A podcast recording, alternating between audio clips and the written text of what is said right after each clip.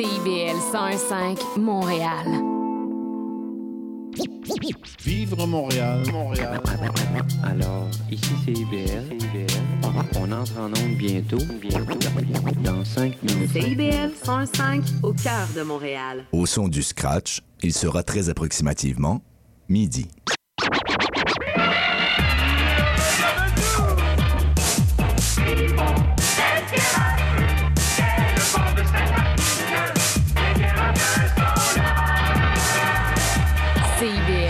CIBL 105 Montréal.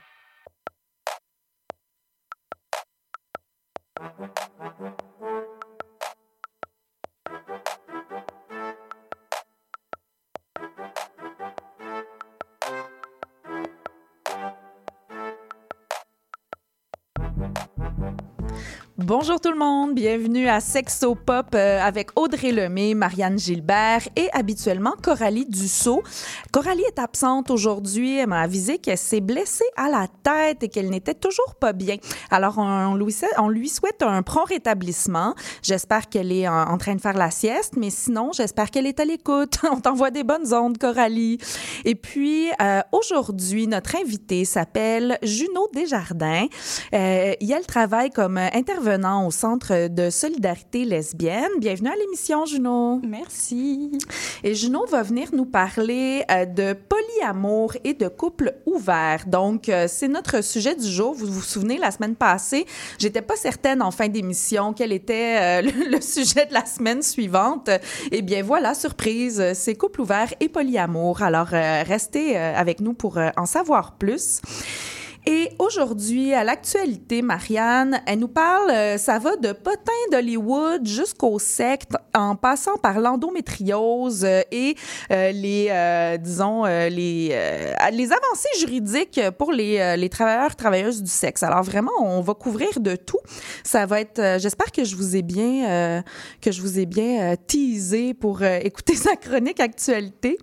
Et Coralie n'est pas là, mais je vais tout de même faire sa chronique culturelle parce que ma foi, elle nous avait trouvé des petites œuvres très intéressantes, dont The Ethical Slut en anglais.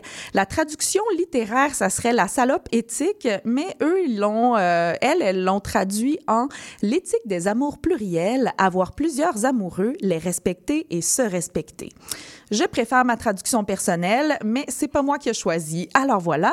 Et on va aussi parler euh, d'un autre bouquin, euh, La compersion, transcender la jalousie dans le polyamour. Qu'est-ce que c'est la compersion? Bien, restez avec nous et à la chronique culturelle, je vous expliquerai ce qu'est la compersion. Mais euh, avant tout ça, donc, on va aller en actualité sexologique euh, avec Marianne Gilbert, administratrice à Les Trois Sexes. Bonjour Marianne, bon midi. Bon midi Audrey. Moi, j'étais euh, fascinée de lire ce, que, ce dont tu allais nous parler aujourd'hui parce que vraiment, on touche absolument à tout. Alors, euh, je te laisse y aller. J'ai fait un bon teaser, je pense. Je te laisse nous donner les informations. C'était effectivement une excellente introduction. Euh, J'espère que je vais pas vous décevoir. euh, donc, oui, en fait, donc, dans la dernière semaine, donc, il y a l'actrice Alison Mack qui a été qui, qui, est sortie de prison après, je crois, trois ans là, euh, en prison, qui a été accusée en lien avec la secte Nexium, euh, qui s'écrit N-X-I-V-M, mais qui est prononcé Nexium. Nexium. Euh, donc, Mac, là, pour ceux qui la replaceraient pas, jouait entre autres dans Smallville, était une amie proche de, du jeune Superman. Ah, Puis, bon, voilà pourquoi, pourquoi a-t-elle été condamnée et mm -hmm. quel est le rapport avec la sexo? Donc, euh, euh, c'était en lien, en fait, avec euh, donc la, la secte Nexium qui a été partie par Keith Raniere dans les années 90 comme étant là, un, truc pyramidal. Puis, en fait, elle, elle a été condamnée à prison pour avoir manipulé des femmes à euh, servir ce dit leader. Elle aurait aidé, en fait, là, à mettre sur pied une genre de société secrète où trigger warning. Euh, les femmes se faisaient marquer au fer rouge. Oh my God! Lors de. Pis, oh mon Dieu, pardon. Puis le. Là, l'hypothèse, je vais dire, là, parce que c'est pas tellement clair, parce que si vous avez déjà vu des quelqu'un, comme un être humain se faire marquer au fer rouge, c'est souvent pas très clair ce qu'on voit, mm -hmm. mais ce serait les initiales de Keith Raniere. Et euh, puis, euh, bon ça s'instaurait là en fait dans le après ça le comme esclave sexuel et forcé à avoir de la de la sexualité. Euh, donc assez euh, assez trash quand même comme euh, comme c'est ça Comme histoire. comme là. histoire. Oui, puis là, la raison, puis là, pour ceux et celles qui se diraient quoi, elle a juste fait trois ans de prison pour ça, Mm-hmm. et c'est entre autres parce qu'elle a donné énormément de, de détails. euh, Parce qu'elle a collaboré avec euh, la police. Exactement. Donc, euh, elle a eu une. Merci, une charge réduite, exactement. Puis, euh, ben, j'avoue que j'avais comme un peu envie d'utiliser l'excuse de ce, effectivement, un peu fait divers-là pour euh, parler un petit peu plus en profondeur de quelque chose qui, personnellement, me fascine quand même beaucoup. Donc, la, la présence de la sexualité dans les sectes. Donc, euh, C'est comme euh, omniprésent hein, quand on entend parler des sectes un peu plus en profondeur. Il y a toujours des enjeux liés à la sexualité. C'est, vraiment ça. Puis euh, le, le- c'est vraiment ça. là. À un moment donné, un matin, je, me, je marchais vers le travail. J'étais en train d'écouter mon podcast habituel sur les sectes. Puis là, j'ai fait Attends une minute. C'est un, un drôle de loisir, ton podcast habituel sur les sectes. Écoute, on se divertit comme on peut. Puis, euh, je, mais je me suis vraiment fait cette réflexion-là. En fait, comment ça, c'est autant omniprésent? Qu'est-ce que ça veut dire? Pourquoi? Puis là, je me suis vraiment demandé, en fait, euh, s'il y avait des gens qui s'étaient vraiment intéressés particulièrement là, à cette intersection-là. Donc, euh, je me suis mis, en fait, à, à fouiller, puis là, à vraiment comme analyser plus... euh, Plus en profondeur. Ouais, ben c'est ça, ben, ou plus consciemment, en fait, ce- c'est cette présence-là de la sexualité pour me rendre compte, en fait, que la sexualité se manifeste principalement de deux façons dans les sectes, donc soit en la limitant, donc on va obliger l'abstinence, on va s'assurer que ça soit juste pour la procréation, ce genre de, ce genre de choses-là, Ou uniquement avec le, le leader, justement. Ouais, ou- exact. Ou sinon, ben, en l'encourageant, en l'obligeant. Donc, ce que. Sais, les sectes qui vont euh, mettre l'amour libre là, au centre des valeurs. Mm-hmm. Et là, encore une fois, j'utilise les guillemets. Euh, Qu'on ne voit toujours pas en ondes, mais c'est important de les dire. Voyons, c'est bien spécial, la radio. Donc, euh, c'est ça. Donc, ils vont utiliser le terme amour libre, mais c'est ça. Faut faire attention. euh, quand que le consentement n'est pas libre et éclairé, euh, ce n'est pas libre, n'est-ce pas? Oui. Et qui va mettre, euh, évidemment, comme donc, tout ce qui est liberté sexuelle au centre, là, vraiment, des valeurs de la secte. Oui. Mais justement, en fait, c'est que dans, dans ces deux cas-là, c'est de la coercition. Oui.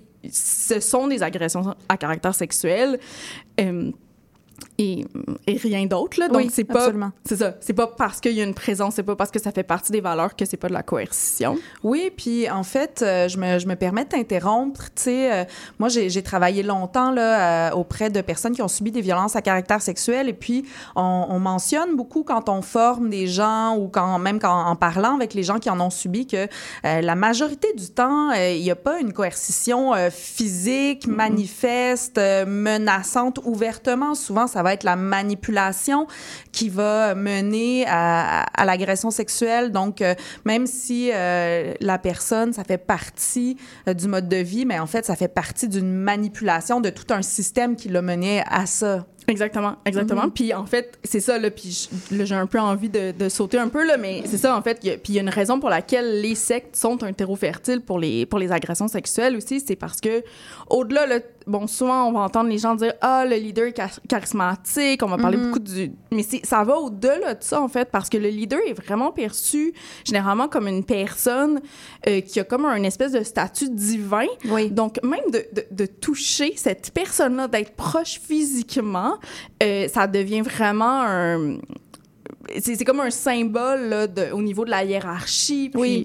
C'est ça. Cette proximité-là, en fait, est, est vraiment perçue comme une façon de monter les échelons de Ça la hiérarchie. confère là, comme un statut, un prestige à la puis, personne. tu sais, même là, euh, tu sais, dans certains écrits, on va dire que le, le toucher avec le leader est sanctifié. là. Mm-hmm. Donc, c'est vraiment quelque chose qui, est- qui est perçu positivement. Donc, évidemment, ça fait que ça encourage, malheureusement, la présence d'agressions sexuelles. Bien sûr. En plus de toutes les autres formes de manipulation, évidemment, qu'il y a euh, dans ces, euh, dans ces regroupements-là. Oui. Euh, Puis, tu sais, au-delà de ça, là, parce qu'évidemment, il y a des gens qui ont étudié ça, évidemment, euh, ça va généralement se décliner comme vraiment en cinq cas de figure, j'ai envie de dire. Donc, d'abord, on a le pédophile avoué. Donc, celui qui va être convaincu d'un mandat divin, que ses agressions sexuelles sur des mineurs sont une forme sacrée du mariage et qui ne va pas se cacher de ses actions. Oui. C'est très, là, ça, ça fait partie du fondement. C'est assumé. Exactement. Mhm. Euh, après ça, on a le moine déchu. Donc là, ça va être quelqu'un qui ne pratique pas ce qu'il va prêcher. Mhm. Un peu comme tu disais tout à l'heure, Audrey, là, quelqu'un, par exemple, dans une secte où la sexualité va être euh, découragée, par exemple, sauf avec le leader. Puis là, ça va être, euh, tu sais, ça peut être un... Il va être l'exception, il va justifier ses actions par des nouvelles doctrines. Donc, il y a quelque chose de très, là... euh, on, on s'accroche où qu'on peut, tu sais. Oui, oui. Euh, Il y a euh, le polygame traditionnel, donc qui va justifier sa polygamie par d'anciens textes sanctifiés. Donc, on- on l'a- dans ceux-là, on va avoir une vision très traditionnelle du mariage. Oui. Procréation, servitude, ce genre de choses-là.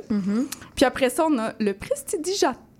Prestidigitateur. Exactement, sexuel, qui, euh, lui, euh, va souvent manipuler des jeunes personnes, souvent des femmes, souvent vierges, guillemets, évidemment, parce que, bon, on n'embarquera pas dans ça ce matin, là, mais la virginité, c'est un concept social. Euh, donc, il va, il va les manipuler à des fins rituelles, donc il va contrôler les forces spirituelles par la sexualité. Puis, euh, finalement, on a euh, ce qui va être appelé le dragueur invétéré, donc dont le- le- la sexualité est perçue comme un don de Dieu. Donc là, Oui. liberté sexuelle, polyamour, amour libre.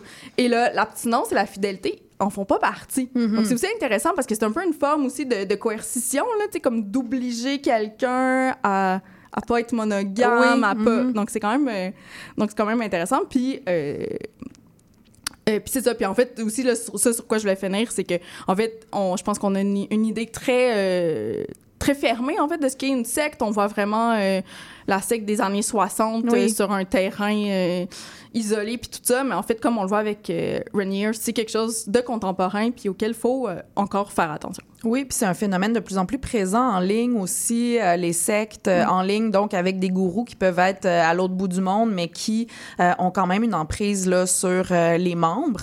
Et, et d'ailleurs, il y avait un documentaire qui est sorti, Les femmes de Raël. C'est un documentaire québécois. C'est deux Québécoises ex-membres de la secte qui euh, revisitent un petit peu leur vécu pour essayer de comprendre comment elles, elles ont, euh, comment elles se sont laissées embrigader euh, aussi longtemps, alors que vu de l'extérieur, après plusieurs années, ça paraît tellement une évidence que c'était une forme de, de conditionnement, tout ça. Euh, c'est très intéressant. Il est disponible sur ici tout.tv pour celles et ceux qui voudraient le, le regarder, écouter, l'écouter. Puis il s'écoute très bien. C'est 52 minutes, donc euh, c'est euh, facile, accessible. Et en rafale rapidement, qu'est-ce qui se passe? Euh, donc, on a, il y a une nouvelle recherche là, sur l'endométriose qui nous dit que ça pourrait être lié à une bactérie qui est déjà présente dans nos flores buccales, vaginales, intestinales. OK.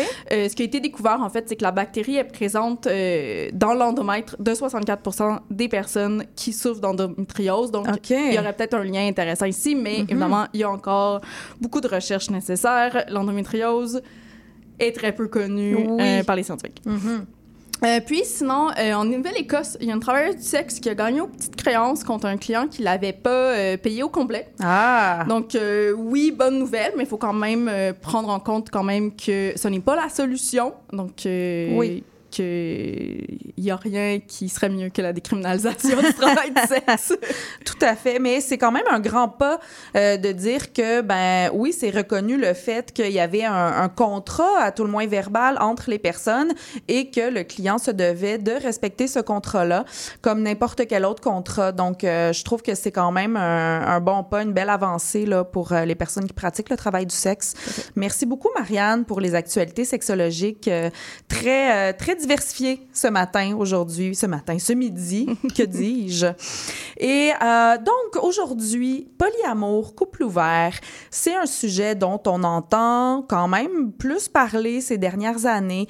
Il y a euh, le balado 2023 Façon d'aimer qui est animé par la journaliste Marie-Hélène Proux qui essaie de démystifier le, euh, les relations amoureuses non monogames.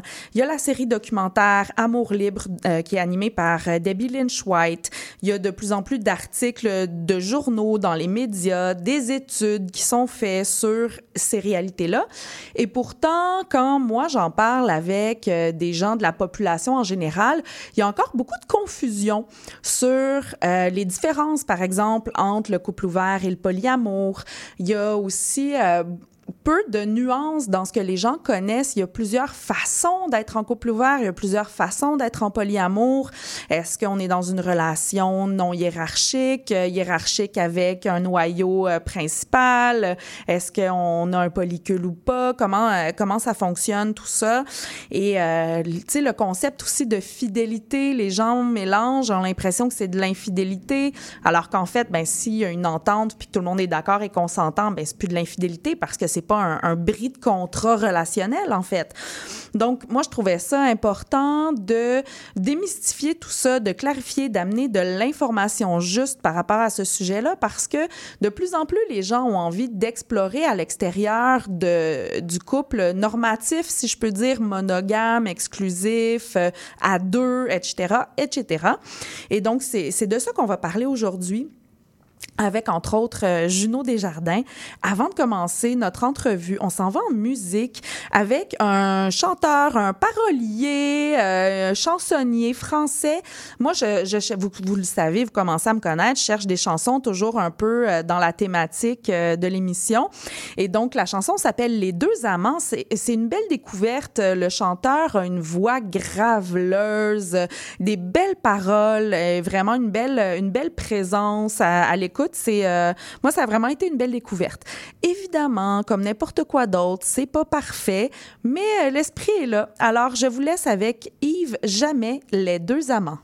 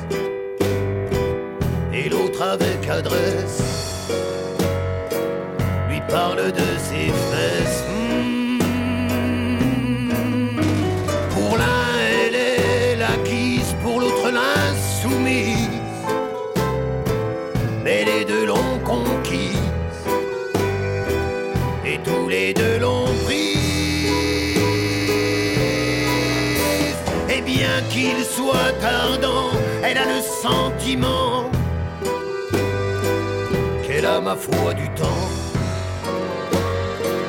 pour un troisième amant. Oh,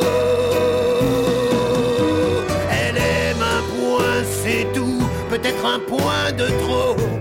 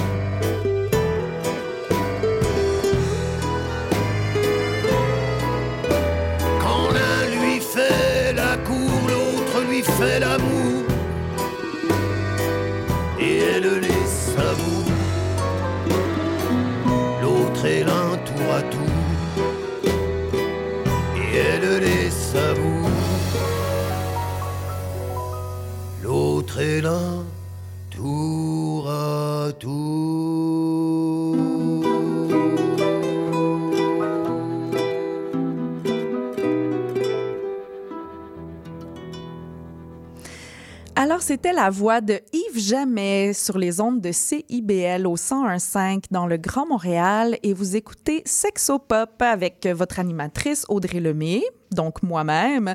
Et je suis avec mon invité Juno Desjardins qui euh, travaille comme intervenant au Centre de solidarité lesbienne de Montréal. Et comme d'habitude, de, je vais mettre le lien des œuvres, documentaires, organismes dont on parle aujourd'hui sur les réseaux sociaux.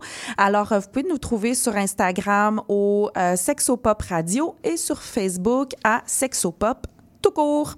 Alors, euh, Juno Desjardins, bonjour. Hello! Comment ça va ce midi? Ça va super bien. Il fait un peu chaud, mais euh, c'est juillet, hein? Oui, oui, oui, absolument. Écoute, euh, tu viens nous parler de nous aider à démystifier un peu euh, déjà les différences entre le couple ouvert et le polyamour. On va commencer par ça. Est-ce que tu saurais les distinguer, nous expliquer c'est quoi la différence entre les deux? Eh bien, démystifier est le bon mot. Euh, J'adore euh, défaire des mythes. Euh, ben, les deux formes, en fait, font partie des, de relations non monogames. Le polyamour, selon le dictionnaire, c'est la philosophie, la pratique non possessive, responsable et éthique de l'amour simultané de plusieurs personnes. Euh, c'est une forme de relation qui met peut-être plus l'accent sur l'intimité émotionnelle Ouais. que sexuelle. Euh, la plupart des personnes polyamoureuses, je pense qu'ils s'entendent pour dire que euh, c'est une identité. euh, un mode de vie Oui. plus que comme quelque chose qu'on ajoute à notre vie intime ou sexuelle. Euh, de son côté, l'ouverture du couple, c'est plus souvent, je vais pas faire trop de généralité, Oui. euh, fondé sur la non-exclusivité intime euh, et ou sexuelle, mais c'est sûr qu'il existe aussi des différents types d'intimité émotionnelle, Oui. euh, même au niveau social, structurel ou pour faire différentes activités. Euh, Petit fun fact, on peut remarquer que Oui. les personnes polyamoureuses seraient plus des personnes qui sont non hétérosexuelles. OK. Euh, mais dans tous les cas, pour le polyamour, c'est fondé sur euh, la communication, l'honnêteté, puis euh, le respect des différents termes négociés, comme tu l'as mentionné plus tôt dans l'émission. Mhm. Fait que si je comprends bien, dans le fond, au niveau du polyamour, euh, ben poly, euh, là j'ai pas les termes latins puis les définitions justes, mais plusieurs. Oui. Euh, amour, donc qui fait plus référence à la relation, à l'affectivité. Donc les personnes qui sont en relation polyamoureuse auraient tendance donc à avoir des relations affectives, romantiques, euh, amoureuses avec plus d'une personne, alors que le couple ouvert, on parle plus d'aller avoir des relations euh, sexuelles, érotiques euh, ou autres à l'extérieur du couple, mais que le couple euh, au niveau affectif est, est, est exclusif au niveau affectif, mais pas nécessairement sexuel. Super. Déjà, c'est une excellente distinction. Je pense que ça, ça va nous aider à, à comprendre. Et euh, bon, tout à l'heure, je disais, il y a quand même plusieurs façons de vivre ces réalités-là. Euh, Peux-tu nous parler un petit peu de des déclinaisons, euh, des Ah, différentes mot, philosophies, de l'éventail des manières de vivre ces réalités? Euh, oui, ben en fait, euh, un premier mythe euh, qui est défait, euh, il existe pas qu'une façon d'être polyamoureux, polyamoureuse euh, ou d'être en relation non monogame. Euh, en fait, il y a plusieurs structures relationnelles qui existent. Par exemple, des personnes polyamoureuses vont s'afficher de façon hiérarchique. Donc, euh, par exemple, il peut y avoir une diade primaire, deux personnes qui ont une forme d'engagement plus élevée euh, qu'avec leurs autres partenaires. Mais il y a des personnes qui ne vont pas accorder de hiérarchie euh, entre chacun, chacune de leurs partenaires et tous auront la même importance, entre guillemets. Oui. Euh, certains polycules seront ouverts, d'autres fermés. Euh, Puis si je me trompe pas, corrige-moi, euh, les gens qui euh, ont par exemple une, une diade, euh, tu disais quoi, ben, primaire, Primaire, ouais. euh, pour, si je peux traduire là, pour la population qui connaît moins le principe, ça veut dire que par exemple, si moi je suis en, en en couple avec une personne, mais qu'on a des relations amoureuses aussi à l'extérieur du couple. Mais si, par exemple, j'ai à choisir une personne à amener dans mon euh, party de Noël à la maison ou au travail, mais ça va être la personne qui est dans ma diade primaire. Euh, c'est elle que je vais prioriser. Si elle est malade, je vais annuler avec d'autres personnes. Des choses comme ça. Donc, c'est vraiment, il y a une, une attention qui est mise euh, plus intensifiée sur ce couple-là. Euh, ce qui n'empêche pas d'avoir aussi des relations secondaires, des relations affectives, Même tertiaires. euh, tertiaires, absolument. Mais donc il y a comme des un peu des rôles, si je peux dire, qui sont attachés à chacun de ces euh, de ces rôles de ces tu sais. Ouais. Euh, et puis euh, quand on parle aussi de polycule, on fait référence, attends, j'ai la définition devant moi, c'est Yeah. beau, beau, beau, à toutes les personnes qui sont liées par une relation habituellement romantique ou sexuelle avec un ou plusieurs membres d'un groupe polyamoureux. Donc, c'est ce qu'on appelle un polycule. Donc, quand vous allez euh, nous entendre utiliser ce mot-là, vous saurez euh, ce que ça signifie. J'ai mis ma main euh, sur mon cœur. On peut pas le voir, là, mais le mot polycule, moi, je trouve que c'est un très beau mot. Puis d'ailleurs, j'ai d'autres petits mots que je pourrais vous euh, décrire euh, au courant de l'émission. Euh, oui, la plupart des personnes qui sont dans une hiérarchie avec des partenaires primaires peuvent vivre ensemble, mais ce n'est pas nécessaire. Puis il y a d'autres formes d'engagement, comme tu as mentionné, qui, qui font, en fait, euh, je pense que c'est une des formes les plus reconnues, euh, comme le polyamour euh, hiérarchique, mais il Oui. existe aussi euh, le solo polyamour, donc ce qui est en fait mettre plus d'accent sur la relation qu'on a avec soi-même avant tout, puis de voir les autres relations comme étant toutes égales. Il y a la polyfidélité que moi-même j'ai appris récemment.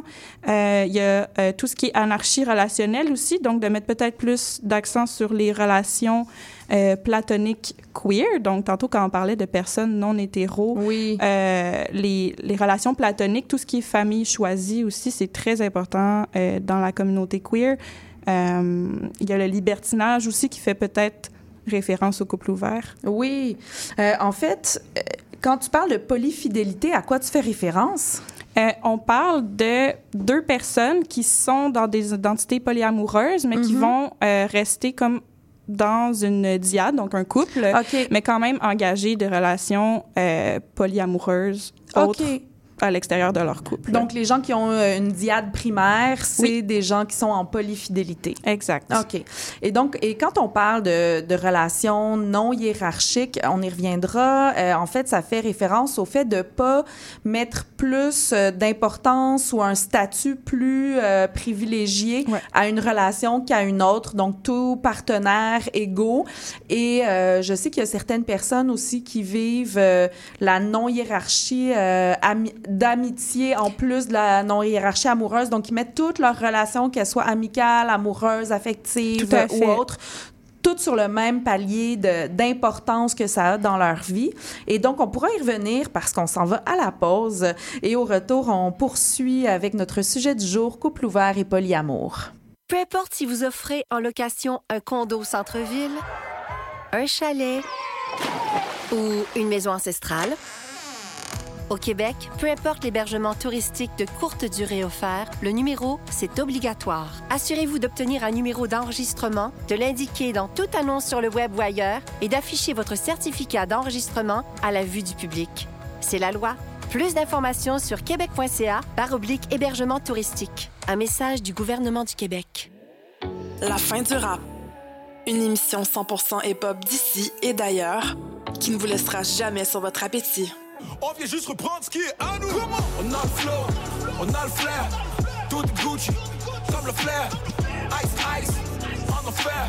Laisse-nous faire, légendaire. Rassasiez vos oreilles à chaque semaine avec Aldo, Arnaud, JL, Marie-Lee et Veda, les lundis de 19h à 21h à CIBL.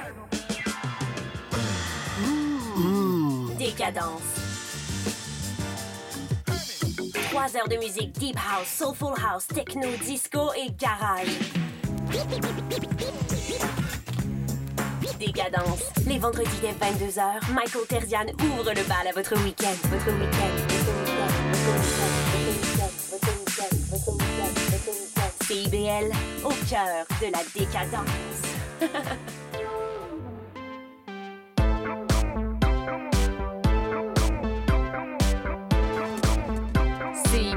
CIBL 105 Montréal.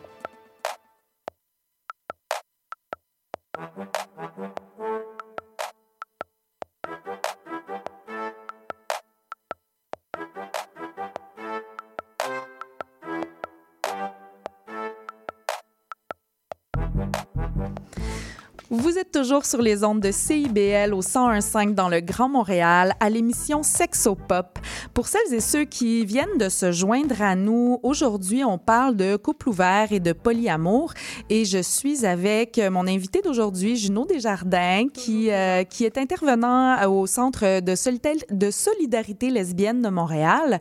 Avant la pause, euh, Marianne Gilbert euh, des Trois Sexes donc nous a fait les actualités sexologiques.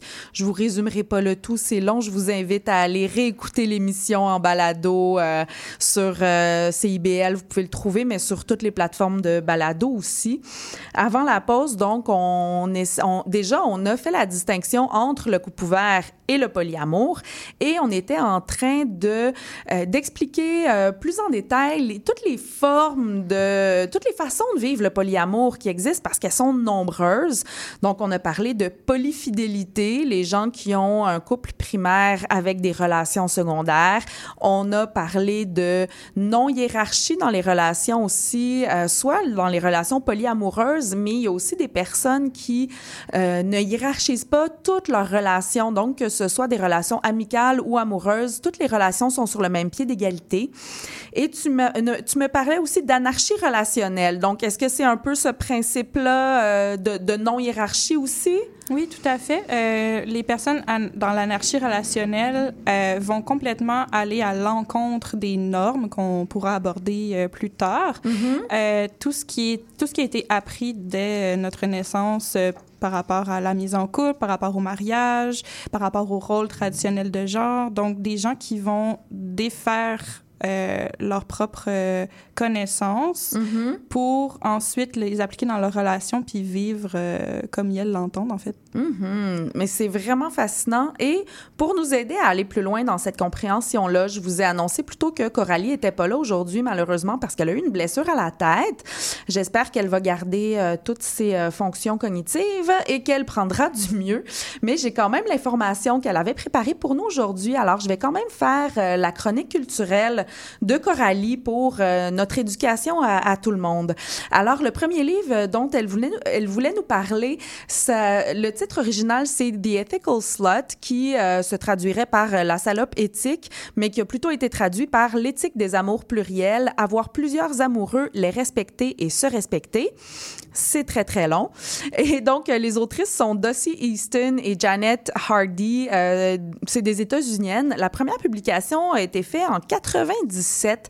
Donc, c'était pas une époque où on parlait énormément de couple ouvert, de polyamour. Et pendant longtemps, ça a été le livre de référence. Moi, euh, en en parlant aujourd'hui, en, en 2023, je me disais, ben, euh, il va y avoir autre chose. Coralie va m'arriver avec des trucs plus euh, récents. Mais non, c'est encore une euh, grande référence euh, sur le sujet. Euh, la troisième édition était en 2017. Euh, Donc, euh, oui, tu voulais... euh, J'allais, en fait, en parler en référence tout à l'heure, donc je suis un peu soulagée, en fait, de voir que c'était présent dans la chronique. Tout à fait. Donc, c'est ça. Moi, ce que je comprends, c'est que c'est encore un, un livre de référence. Euh, donc, les deux autrices, c'est des femmes qui travaillent dans le domaine de l'éducation à la sexualité aux États-Unis, euh, qui ont publié des ouvrages, euh, qui font euh, de l'intervention, tout ça. Et en fait, le livre veut mettre en valeur le sentiment d'empouvoirment. Moi, j'aime ça, ce mot-là, la traduction d'empowerment. Moi, je le, dé- je le, je le traduis par empouvoirment, mais ça vient pas de moi. Euh, qui peut venir du fait de partager sa sexualité avec plusieurs personnes, mais aussi en offrant des stratégies, des pistes de réflexion pour ouvrir son couple ou euh, s'ouvrir au polyamour et explorer sexuellement ou affectivement. C'est vraiment un livre qui se fait de façon euh, très décomplexée. On sent qu'il n'y a aucun jugement, que ce soit euh, parce qu'on veut pratiquer le couple ouvert, le polyamour, ou parce que finalement on se rend compte que ben non, c'est pas pour nous. Dans le fond, les autrices elles disent ben voici des pistes de réflexion et si vous voulez aller vers ça après, voici des outils pour vous aider à le faire de la façon la plus saine et la plus sereine possible. Mais c'est vraiment euh, sans jugement, peu importe euh, comment on se positionne par rapport à ce sujet-là, déconstruisent des mythes. Par exemple, le fait que les relations monogames long terme, c'est les seules qui sont réellement valides ou authentiques, alors qu'en fait, le, elle nous rappelle qu'on peut vivre des relations très, très sincères en dehors du cadre monogame et aussi à long terme, et que, ma foi, il y a plusieurs modèles pour euh, aimer puis vivre sa sexualité. Et elles fournissent aussi, comme je disais, des outils. Ah, Et ça, c'est merveilleux. Moi, je me souviens d'avoir vu dans le livre euh, carrément des graphiques, tu sais, avec des listes de différentes pratiques sexuelles ou différentes pratiques affectives pour que les partenaires les regardent et se, évaluent leur niveau d'aisance avec chacune de ces pratiques-là, chacun des rôles qui sont associés et des outils de discussion. Si, par exemple, moi, je suis très à l'aise avec quelque chose, mais l'autre ne l'est pas. Donc, il y a des outils pour vraiment explorer les tous les détails, en fait, pas juste euh, est-ce qu'on veut être en, en couple ouvert ou en polyamour ou pas, mais qu'est-ce que ça implique dans la gestion du quotidien, comme on disait tantôt, si euh, toi, tu as prévu d'aller avec une autre partenaire, mais que finalement, moi, euh, je suis malade, euh, je suis malade comme un chien, excusez l'expression, ben est-ce que tu annules ta, ré- ta, ta sortie pour rester Mhm. avec moi ou pas? Est-ce qu'on a le droit de flirter avec d'autres personnes en présence une de l'autre, etc., etc. Et le livre explore aussi les difficultés qui peuvent venir avec le fait d'être en couple ouvert ou en polyamour parce que tout le monde, on est des êtres humains. On a tous été socialisés dans la même culture ou bref, la plupart d'entre nous dans des cultures monogames.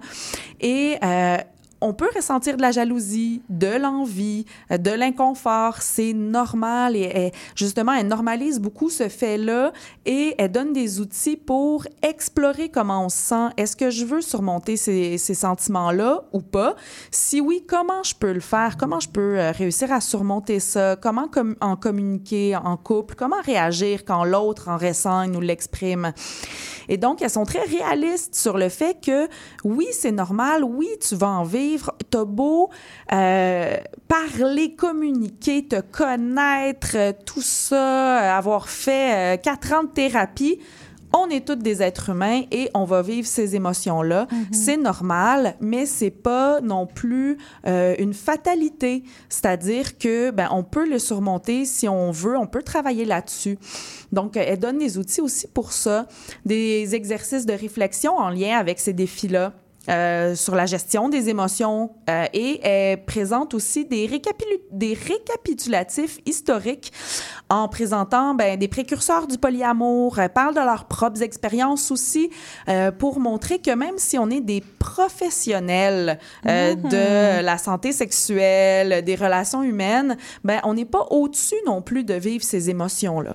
Donc vraiment, euh, c'est un outil qui est quand même assez étoffé, mais qui est clair, qui est bien structuré, qui est très accessible dans le vocabulaire. Alors vraiment, moi, je, je le recommande euh, fortement. Je seconde. Merci. Et l'autre euh, l'autre ouvrage euh, dont euh, Coralie voulait vous parler aujourd'hui, donc ça s'appelle Compersion, transcender la jalousie dans le polyamour. Déjà, la compersion, qu'est-ce que c'est? Euh, la compersion, l'autrice le définit comme étant le fait d'être conscient que notre partenaire n'existe pas que pour notre propre gratification ou, ou que pour répondre à nos besoins. Euh, que l'amour euh, nous pousse à vouloir le bonheur de l'autre, pas juste quand nous, on est la, la source de ce bonheur-là ou l'objet de ce bonheur-là, mais également lorsque la personne qu'on aime trouve sa plénitude, son épanouissement dans la connexion avec d'autres individus. C'est pas un petit contrat quand même, la compersion.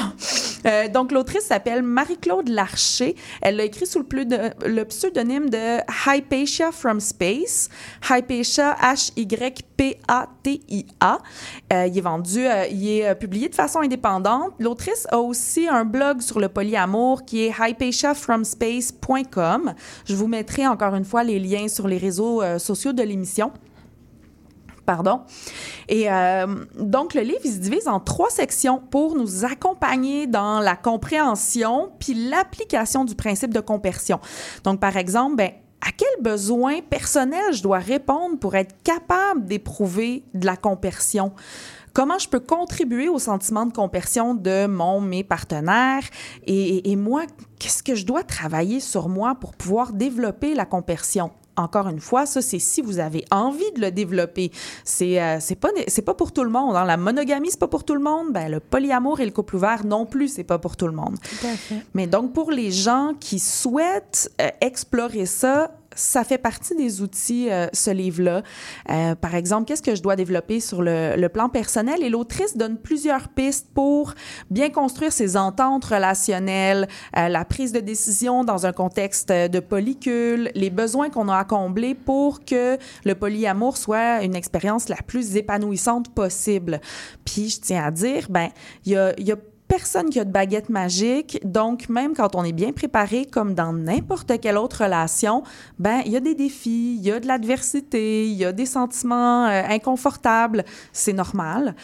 Et elle est transparente que euh, ça, ça va arriver même si on est extrêmement bien préparé parce que il y a plein de choses sur lesquelles on n'a pas de pouvoir aussi, hein, des périodes d'adaptation, des moments difficiles, des chocs dans la vie, ça arrive.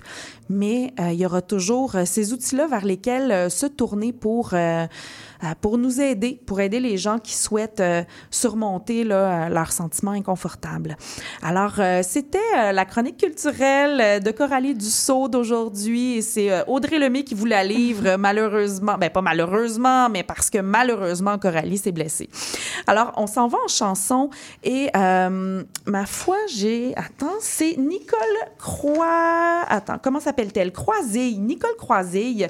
Une chanson qui s'appelle J'ai besoin de toi, j'ai besoin de lui.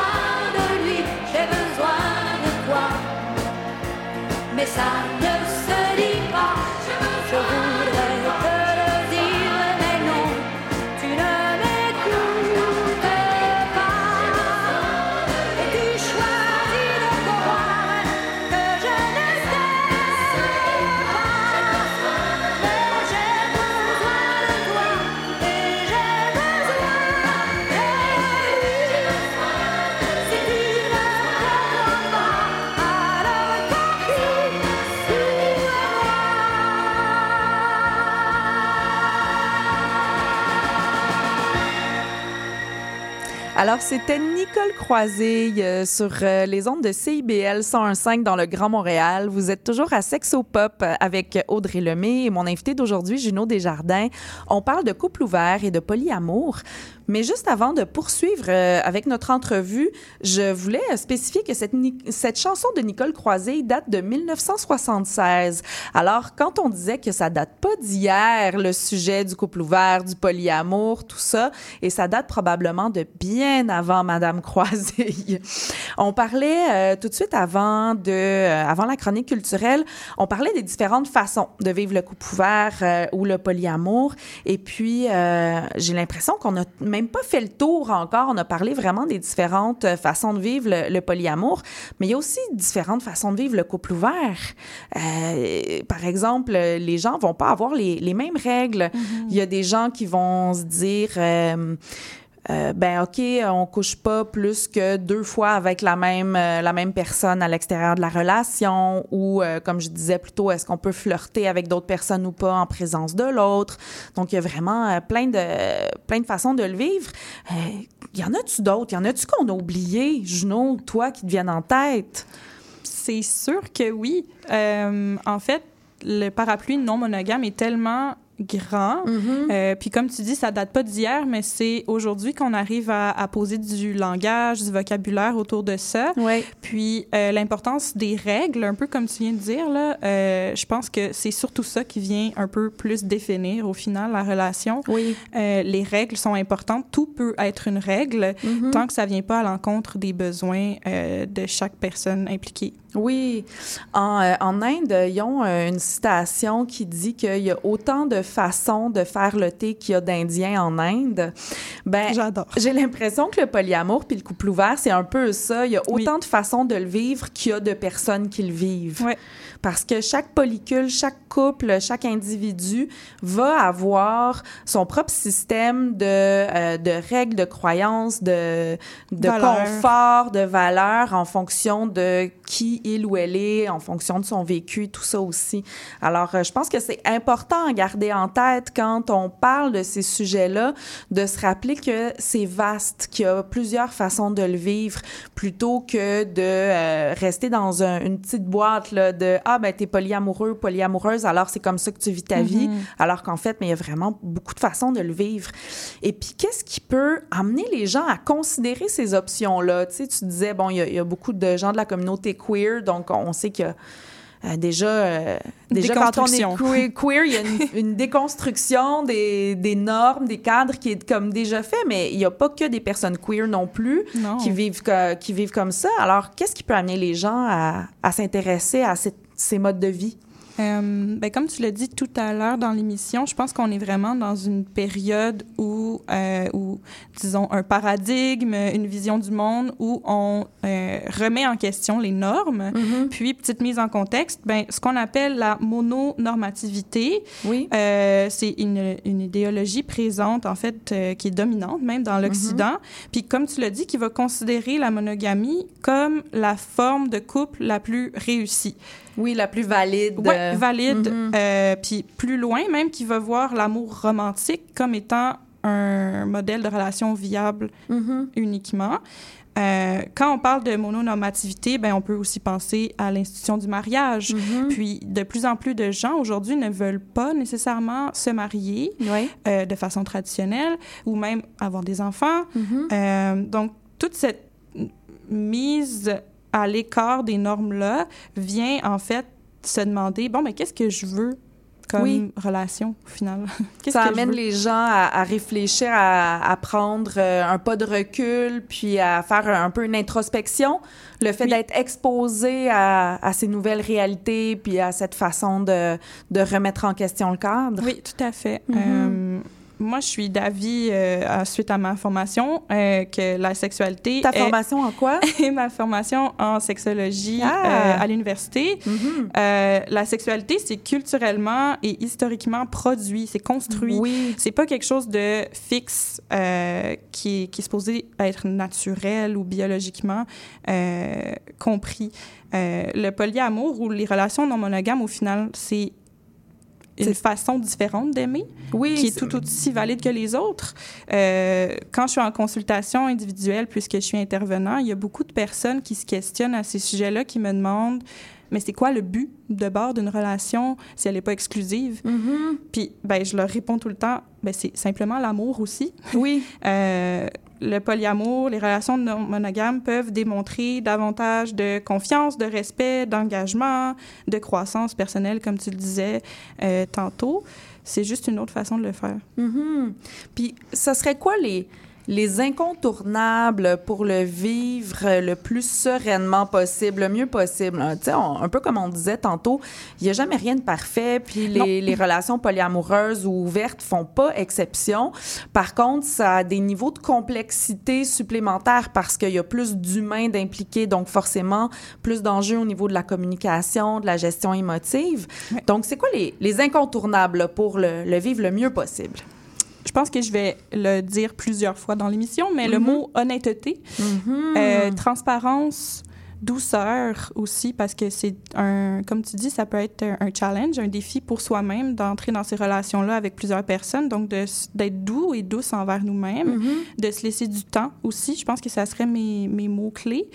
Euh, Puis l'honnêteté envers oui. soi-même d'abord et avant tout. Exact. Puisque pour pouvoir communiquer ses sentiments, ses émotions, sa réalité, ben faut d'abord être capable d'en être conscient, consciente soi-même.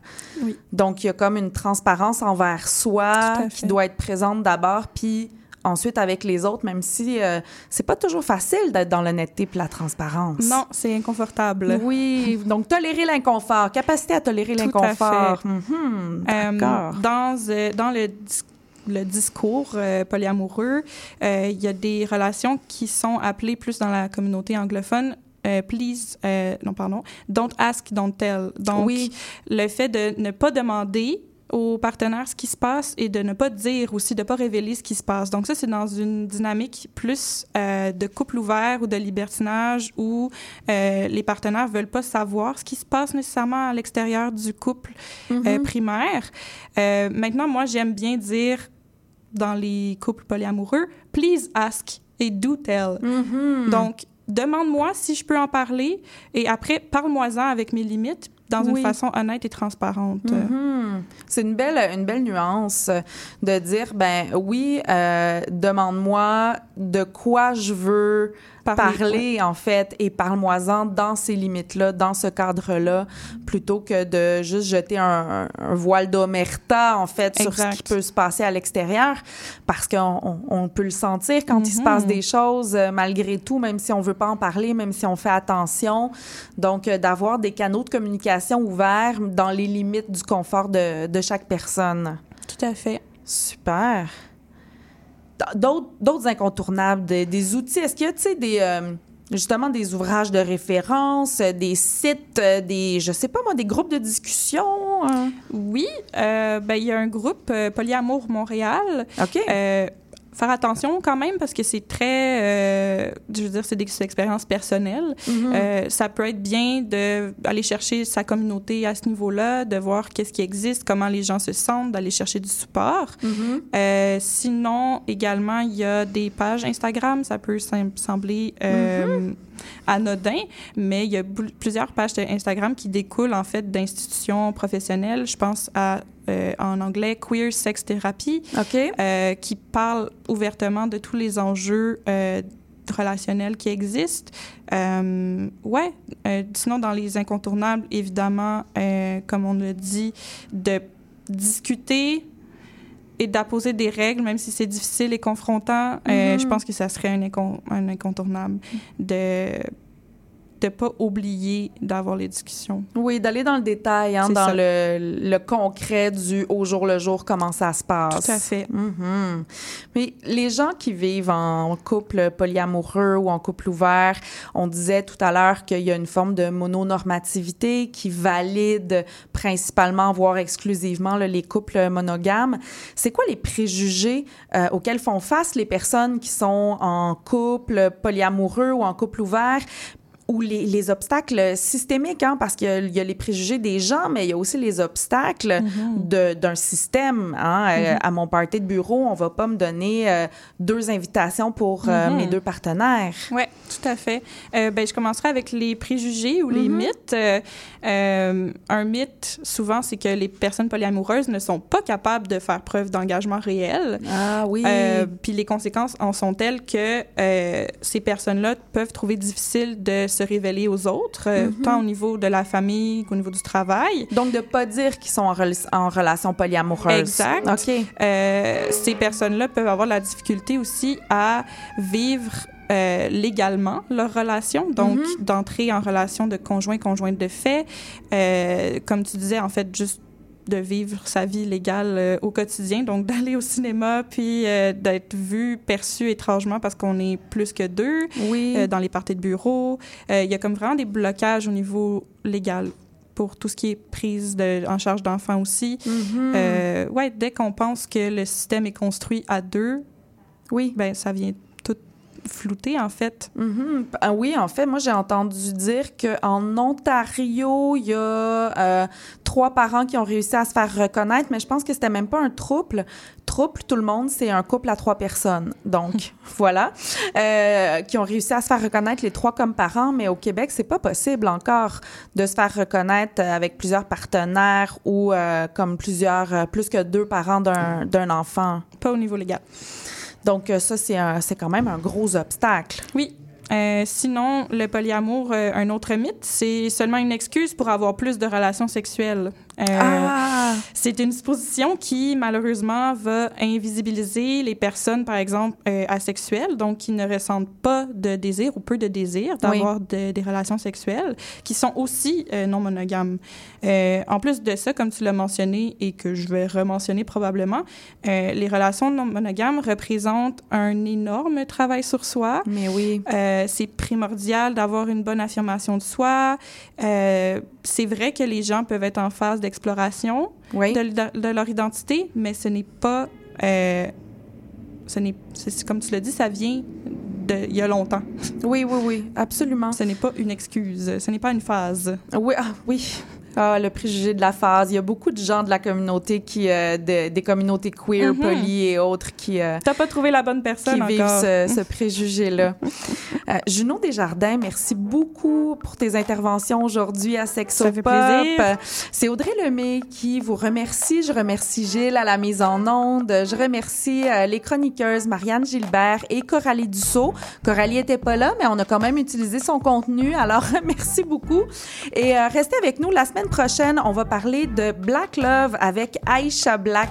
Alors, je vous souhaite une belle fin de journée. Ça se dégage un petit peu, tout le monde. Profitez-en et on se voit la semaine prochaine. Au revoir.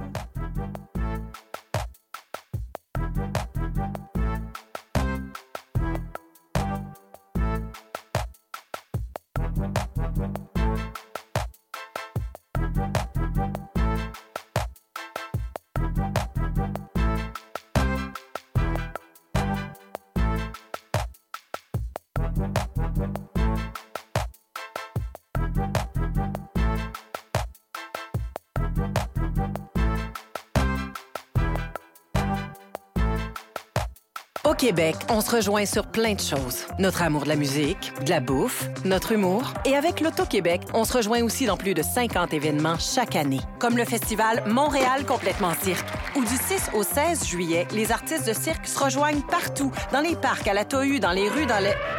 Ah ben, justement, un éléphant sur Saint-Denis. Bref, on est fiers d'y contribuer. Parce qu'à Montréal, les gens savent profiter de l'été. Et ça, on se rejoint là-dessus. Les rendez-vous L'Auto-Québec, partout cet été. Atención mi gente, este party está totalmente lleno y la gente me está pidiendo la remezcla desde el bloque FM. Tous les vendredis soirs, c'est un rendez-vous avec l'équipe de Dimension Latine. Dès 18h, le top 5, les nouveautés de la semaine et nos entrevues avec des artistes internationaux. Mais surtout, à partir de 19h, Montréal Pal Mundo, le nouveau segment qui vous donne un survol sur la scène locale et les nouveaux artistes de la relève de Montréal. Es una cita con dimensión latina? De Bamako à la Havane, d'une île au Mississippi, des bords du Saint-Laurent aux plages de Bahia, Retrouvez-moi, Leila, pour une sélection qui traverse les frontières. Un voyage au rythme d'innombrables styles musicaux pour un dépaysement garanti. Laissez-vous porter. Escale, c'est tous les samedis à 9h et en rediffusion les mardis à 11h sur CBL 101.5.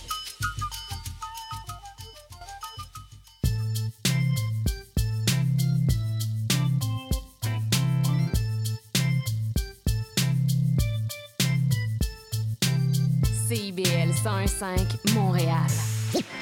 Vivre Montréal, Montréal. Alors, ici c'est IBL. On entre en onde bientôt. Bientôt.